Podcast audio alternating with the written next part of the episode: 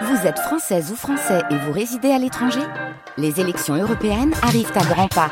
Rendez-vous le dimanche 9 juin pour élire les représentants français au Parlement européen. Ou le samedi 8 juin si vous résidez sur le continent américain ou dans les Caraïbes. Bon vote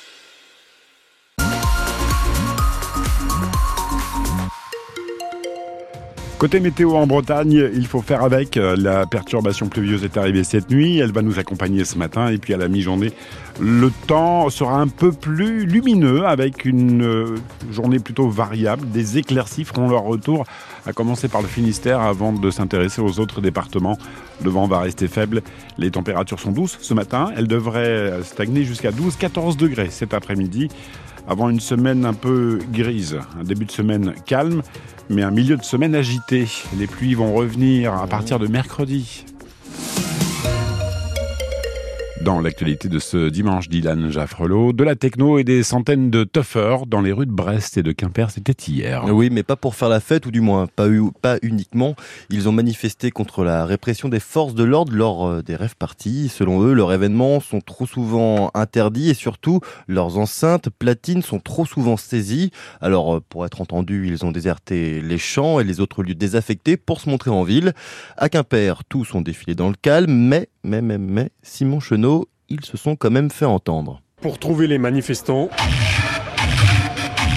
pas besoin de chercher longtemps. Une centaine de personnes qui défilent, des enceintes et du son super fort dans la rue. Ah, pour l'instant, ça va, c'est pas trop fort encore. Leur but, c'est de se faire entendre. C'est de dire qu'on en a marre, de dire qu'on en a marre de, euh, de la répression qu'on subit. Johan, organisateur de Teuf. Que euh, c'est une culture qui existe depuis plus de 20 ans maintenant. Les manifestants dénoncent les nombreuses saisies de matériel de son et de lumière par les forces de l'ordre. C'est vraiment du matériel professionnel. Ils sont aussi là pour casser certains clichés. Je me drogue pas, je ne bois pas d'alcool, je suis en... Je voilà, j'ai ma petite vie, mon petit train-train. Autonome, cette culture a grandi et milite pour l'autogestion. Aucun débordement et aucune insulte envers la police ne seront tolérés. Et dans la rue, leur passage ne laisse personne indifférent. Je suis presque sourde avec. Pas cette grand-mère de 84 ans. Ça ne m'intéresse plus. Vous faites plus la fête? Oh non, non, c'est fini. Là. Le bon temps est fini. Hein. Les autres passants soutiennent les teufeurs. Il faut bien qu'ils puissent euh, être un endroit pour pouvoir euh, évacuer le stress de la semaine. Ils font de mal à personne. On s'amuse quoi. Laissez-les s'amuser, conclut un père de famille. À Lannion, entre 1000 et 1500 personnes selon la CGT se sont rassemblées contre la casse de l'hôpital public. Ils ont défilé dans les rues pour protester contre la fermeture des portes des urgences la nuit. Elles fermeront de début mars à juillet à l'hôpital de Lannion-Trestel. Justement, les problèmes dans le milieu de la santé se ressentent partout. Fermeture d'urgence la nuit, on le disait, manque de médecins à l'hôpital de Guingamp et une probable arrivée de docteurs cubains pour pallier à ce manque, on en parlait hier. Autre solution, la téléconsultation. Comprenez une consultation par vidéo. Par exemple, à Brest, un cabinet de radiologues analyse et interprète vos scanners et IRM à distance. Un modèle qui permet de lutter contre les déserts médicaux, explique le docteur, William Bran, radiologue et responsable médical du centre Imadiste à Brest. On a effectivement plus d'hôpitaux périphériques de province parmi nos partenaires, puisque c'est des régions dans lesquelles c'est plus difficile d'avoir euh, suffisamment de médecins pour euh, faire une activité 24 heures sur 24. Ici, par exemple, à Brest, il y a un CHU, il y a des radiologues. Il y en a moins à Douarnenez, à Quimperlé. Et euh, c'est pour ça que pour les patients qui habitent Douarnenez et Quimperlé, c'est important qu'il y ait des médecins qui soient disponibles pour interpréter leurs examens s'ils en ont besoin. Donc le désert médical qu'il peut y avoir dans certaines régions est compensé par la présence de, de, médecins ici qui vont avoir accès à leurs images à distance. On va dire que de Brest, on, on compense le désert médical qu'il peut y avoir à Douarnenez, en tout cas en radiologie. 16 petits hôpitaux bretons sont partenaires de cette entreprise Imadis. Elle traite chaque jour 1200 patients. 129 km heure au lieu de 50, c'est la mauvaise performance d'un jeune conducteur flashé à Fouenan dans le Finistère. Ce jeune de 22 ans en fin de permis probatoire a été contrôlé à bord d'une Porsche. Son permis lui a été directement retiré. Un adolescent de 15 ans mis en examen est placé en détention provisoire pour meurtre et viol. Lors de sa garde à vue, il y a moins d'une semaine, il a reconnu l'agression sur la fille de sa belle-mère, âgée elle aussi de 15 ans. Le corps de l'adolescente a été découvert mi-janvier à Bain-de-Bretagne, au sud de Rennes, au domicile familial. Ce jeune a pu être identifié, identifié grâce aux analyses ADN effectuées sur le cadavre de la jeune fille. Où est le corps d'Alexei Navalny? Les proches du principal opposant à Vladimir Poutine accusent le Kremlin de cacher sa dépouille pour, entre guillemets, couvrir les tueurs. Le corps serait dans une morgue en Arctique proche de la prison où il est mort avant-hier. Les raisons de son décès restent également floues. Il serait mort après un malaise lors d'une promenade. Le gouvernement russe garde pour le moment le silence malgré les accusations de l'Occident. Dernier jour de grève à la SNCF, le calvaire prendra fin demain à 8 h pour les usagers du train. En attendant, il y a toujours quelques perturbations. Aujourd'hui, en Bretagne, 5 TGV inouïs sont annulés dans la journée dans les deux sens entre Brest et Paris et 3 dans les deux sens entre Quimper et Paris.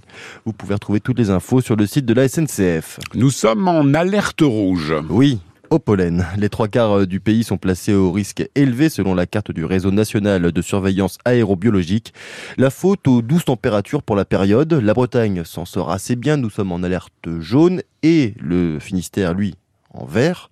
Mais on n'est pas à l'abri non plus que, la situation change dans les prochaines semaines. Édouard Sève, médecin allergologue et président du syndicat des, des allergologues, nous rappelle quelques conseils pour éviter d'avoir les yeux qui pleurent, le nez qui gratte et qui coule. Le pic de pollen, c'est surtout le midi, quand il fait beau, qu'il y a du vent, donc faut éviter d'être dehors le midi, si on peut. Euh, se rincer les cheveux le soir pour éviter d'en garder le soir et d'être gêné la nuit. On peut garder les masques qui nous restent de la pandémie, ça, ça peut protéger contre le pollen si on doit jardiner. Éviter de faire sécher le linge dehors. Après, c'est surtout prendre des traitements parce qu'on sera forcément dehors à un moment et forcément en contact des pollens. Donc prendre des antihistaminiques, il y a des collyres, il y a des sprays pour le nez pour soulager. Et puis si ça persiste, parce que ça peut vraiment gâcher la qualité de vie, l'étape d'après, c'est consulter un allergologue et discuter euh, une désensibilisation. Il y a eu beaucoup de progrès, ça marche quand même très bien, et c'est surtout plus simple que ce qu'on faisait euh, auparavant. C'est soit sous forme liquide, soit c'est des comprimés qu'on met sous la langue. Donc on fait ça une fois par jour quand on veut, et ça permet vraiment d'être débarrassé. Et c'est le seul traitement qu'on a pour euh, traiter vraiment la cause de ces symptômes. En France, on estime que 25% de la population est victime d'allergies, un chiffre toujours en augmentation, notamment à cause de la pollution, la génétique et sans doute les perturbateurs endocriniens, précise l'allergologue. Les Français, par contre, ne sont pas allergiques aux jeux. 27 millions de personnes ont joué au moins une fois l'année dernière.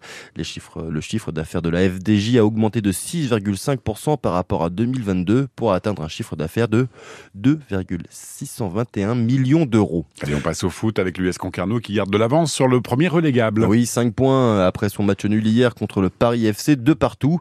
Guingamp est classé 9e après 25 journées de Ligue 2 grâce à sa victoire hier soir aussi 1-0 contre Caen. Et puis ce match de gala pour le stade brestois qui reçoit l'OM au stade Francis Leblé. Le match est à suivre en direct et en intégralité dès 20h45 sur l'antenne de France Bleu Brésil. Et puis bah, pour finir ce journal, après le sport, un peu de musique?